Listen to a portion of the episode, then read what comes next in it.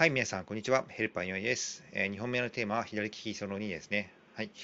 あの、左利きって、皆さん、あの、まあ、身近にね、1人ぐらいいるかもしれないですけど、あの、主観的にも、おまあ、メンタリスト DAIGO さんとかね、データをちゃんとね、あの扱ってる人のあの情報を聞いても、あの、頭いい人か、あんまり頭良くないか、まあ、何をもって頭いいかにもよって違うんですけど、ね、この2つに分かれることが多いっていうふうに、まあ、書籍等やあ、まあ、データ等が言ってるっていうことですね。はいうんまあ、私はね、えーまあ、話しぶりで分かると思うんですけど、えー、頭悪い方ですね。